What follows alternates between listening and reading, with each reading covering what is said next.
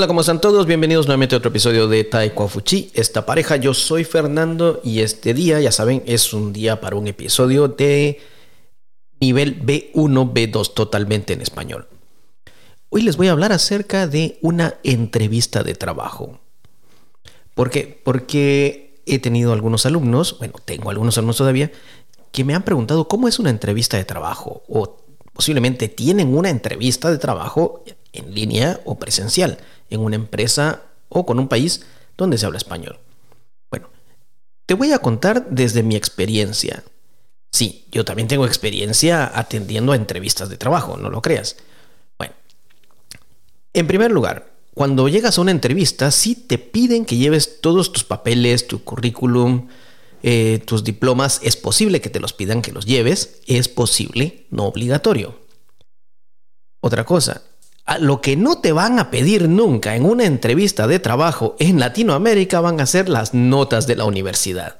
Eso es algo que yo creo que solamente en Taiwán, no, sé si en algún otro país también lo piden, pero al menos en Latinoamérica, que yo sepa, no, al menos en Guatemala, no. Ninguna empresa te va a decir, quiero ver sus notas de universidad. Aunque sea tu primer trabajo, aunque sea ese primer trabajo donde llegas de nuevo, tu primera experiencia, nunca te van a pedir las notas. Jamás. Lo que van a hacer es en la entrevista hacerte preguntas, ¿qué haría usted en esta situación? ¿Por qué quiere estar aquí? ¿Cuál es su motivación? ¿Qué es lo que quiere lograr? Y te preguntarán algunas ideas que tienes, si conoces los productos que esa empresa tiene o si sabes cómo se solucionaría un problema u otro. Pero nadie te va a pedir tus notas de universidad.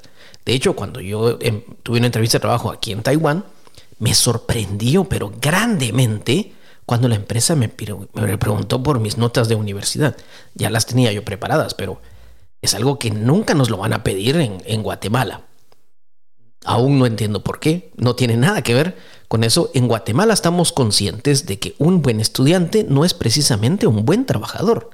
Un buen estudiante simplemente significa que pasó sus notas, que pueda aplicar ese conocimiento es otra cosa.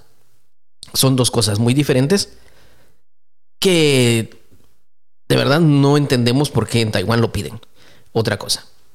Veamos. Cuando dices, puedo hablar inglés. Pongamos inglés como ejemplo, porque es el idioma que más se utiliza a nivel negocios, a nivel internacional. Si nosotros decimos, yo puedo hablar inglés, eh, vas a, en, Taiwán es normal, vas a llevar tu certificado de que, de que tienes un punteo en, en TOEIC o TOEFL o IELTS, el examen de inglés que sea. Es posible que también te lo pidan allá, pero nadie te va a preguntar tu nota. Nadie va a decir, ¿cuántos puntos tiene? ¿Cuántos, cuántos puntos sacó en este examen? No. ¿Cómo te van a evaluar entonces? En la entrevista de trabajo, si te dicen, ah, ah usted habla inglés en ese momento empiezan a hacer la entrevista en inglés. Así es.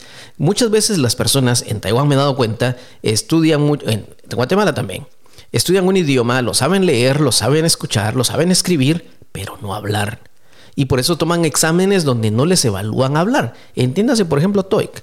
TOEIC tiene la característica de puedes optar a no examinarte la parte oral. Y muchos toman ese examen porque es el más fácil, solo es escuchar.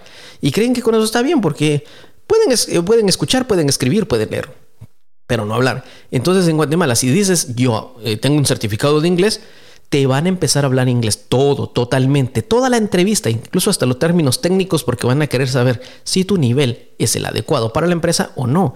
Recuerda, la empresa te va a necesitar para que hables con otras personas. Si es para, eh, para correos, para, eso es otra cosa, pero lo que necesitan es la comunicación oral, que visites al cliente o que recibas clientes.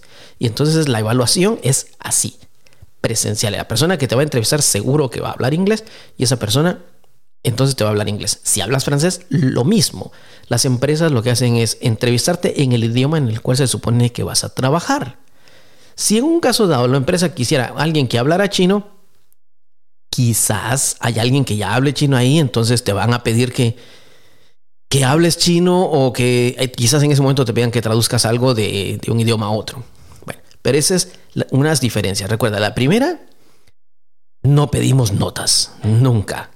La segunda, si hablas un idioma, te van a entrevistar en ese idioma. Así que si no lo hablas, si solo sabes escucharlo leerlo, no te va a servir de mucho esto. Otra cosa, te van a preguntar, ¿cuánto tiempo piensas estar con nosotros? Es una pregunta básica que hacen. Y yo he notado que a muchas personas, los, las personas muy jóvenes, tienen la tendencia a querer estar en una empresa por un año para probar, para probar. Si de entrada le dices a una empresa que vas a estar por un año, no te van a contratar. Y si quieren que estés más tiempo, te van a hacer un contrato para cinco años. Sí, te van a hacer un contrato así renovable, de tal manera que saben que te van a invertir, van a invertir en ti, te van a capacitar. Y si no les cumples, pues eh, hay sanciones. Pero estás obligado a trabajar por lo menos dos, tres o cuatro años con la empresa. Muchas veces, ¿eh? Esto es muchas veces, no siempre. Porque lo digo, yo he notado que en Taiwán muchas personas trabajan en una empresa un año, no les gusta dicen, ah, no me gusta, eso no es para mí, y se salen y buscan otra cosa. Están seis meses en un lugar y no, eso no es para mí, no lo quiero, y se salen y se van a otra cosa. Allá tratamos de evitar eso. Tal vez aquí sea normal, tal vez sea normal con los jóvenes, con nosotros no. Son culturas diferentes, recuerda, son culturas diferentes. Otra cosa, en el currículum. Nos gusta un currículum que sea de máximo una o dos páginas. Sí, así como lo has escuchado. Una o dos páginas. Mm, yo he visto una persona una vez me dijo, le pregunté, le vi que llevaba un libro, un folleto encuadernado. Le digo, ¿y ese libro de qué es? ¿O ese folleto de qué es? Y me dijo, no, es mi currículum. ¿Qué? Y me lo enseñó y adentro tenía copias de todos sus diplomas, cursos pequeños que ha sacado, cursos de un mes, cursos de tres meses. Tenía todo. Dijo, es que eso es para cuando pido trabajo, lo presento así. No dije nada, pero al menos en si alguien llega y dice, este es mi currículum y presenta eso, nadie se lo va a recibir.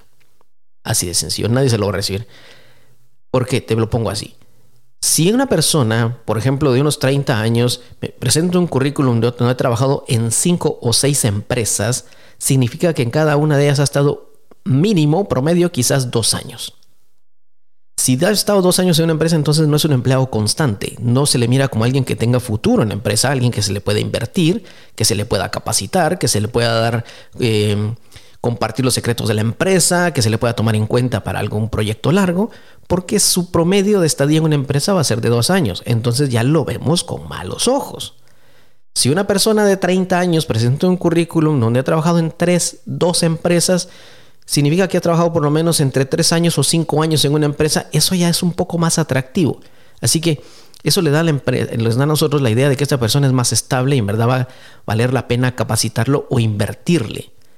Son cosas diferentes. Aquí muchas veces yo conocí amigos en Guatemala que tenían 35 años y habían trabajado en ocho empresas y presentaban un currículum grandísimo con muchos... Eh, cartones, por decirlo así. Nosotros le decimos cartones a los diplomas porque nada más es un cartón, es un pedazo de papel que no dice nada, que tan buen trabajador eres, solo dice que estudiaste algo, pero no implica qué buen trabajador eres. Así que usamos mucho la palabra un cartón. Él decía, mira mi currículum y miran toda la experiencia que tengo y entonces ya saben que yo sé muchas cosas. Pero le decía yo, entonces, pero ellos miran y van a saber que no vas a tardar mucho tiempo en un trabajo. No, pero miran todo lo que yo sé. Son dos cosas muy diferentes. Una cosa es que sepas hacer algo y otra cosa es que tardes mucho en un trabajo. Tres cosas que ya te he mencionado en el momento.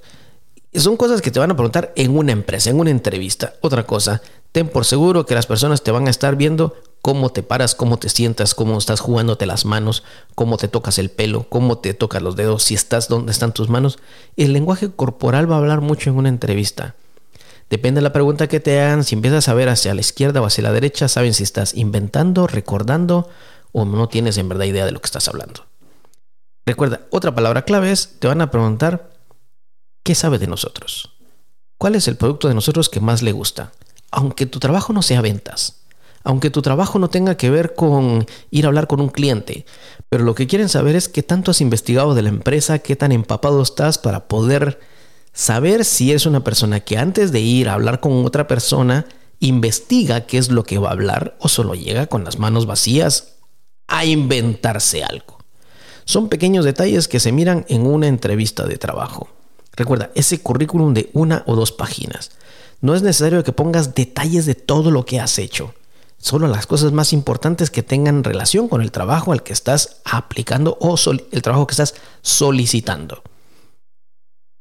Otra cosa, cartas de recomendación. Muchas personas tienen la idea de presentar una carta de recomendación de un amigo, de una amiga, que en verdad las cartas no sirven de nada. Te soy sincero, ninguna empresa va a llamar a la persona que te dio esa carta de recomendación para preguntarle por esa persona. No lo hacen. Tal vez, y en un extremo, lo que hagan las empresas sea llamar a tu ex empresa para saber por qué te fuiste, si en verdad te fuiste por bueno, por malo, eh, porque querías algo mejor o simplemente porque se terminó el proyecto en el que estabas y necesitabas otro trabajo. Quizás eso sí se haga, quizás, y te digo en ese quizás.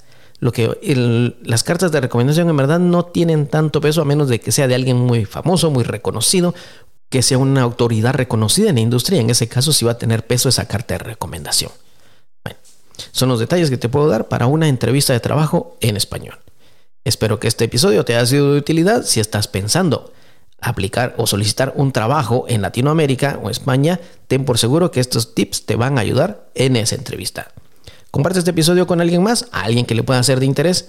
Recuerda, síguenos en nuestras redes sociales. Tenemos varios cursos en línea, tenemos curso, tenemos, recuerda, tenemos un curso intensivo ahorita desde 0 a B1.